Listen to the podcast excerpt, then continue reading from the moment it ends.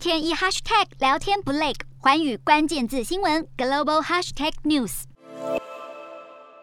六一二人道支援基金五名信托人上个月遭到香港警方以涉嫌国安法拘捕，这当中就包括九十岁的天主教香港教区陈日君枢机。对此，教宗方济各有最新表示，他说他正密切关注天主教徒在中国复杂的生活。好，教宗方济各虽然没有直接提及陈日君被捕事件，但也为此感到担忧，极度关注事态的发展，而中梵主教任命的临时协议将会在今年九月到期。陈日军被捕，令外界关注是否会影响到协议续期。由于陈日军一直反对这项协议，因此批评人士就指控教廷淡化了陈日军被捕事件。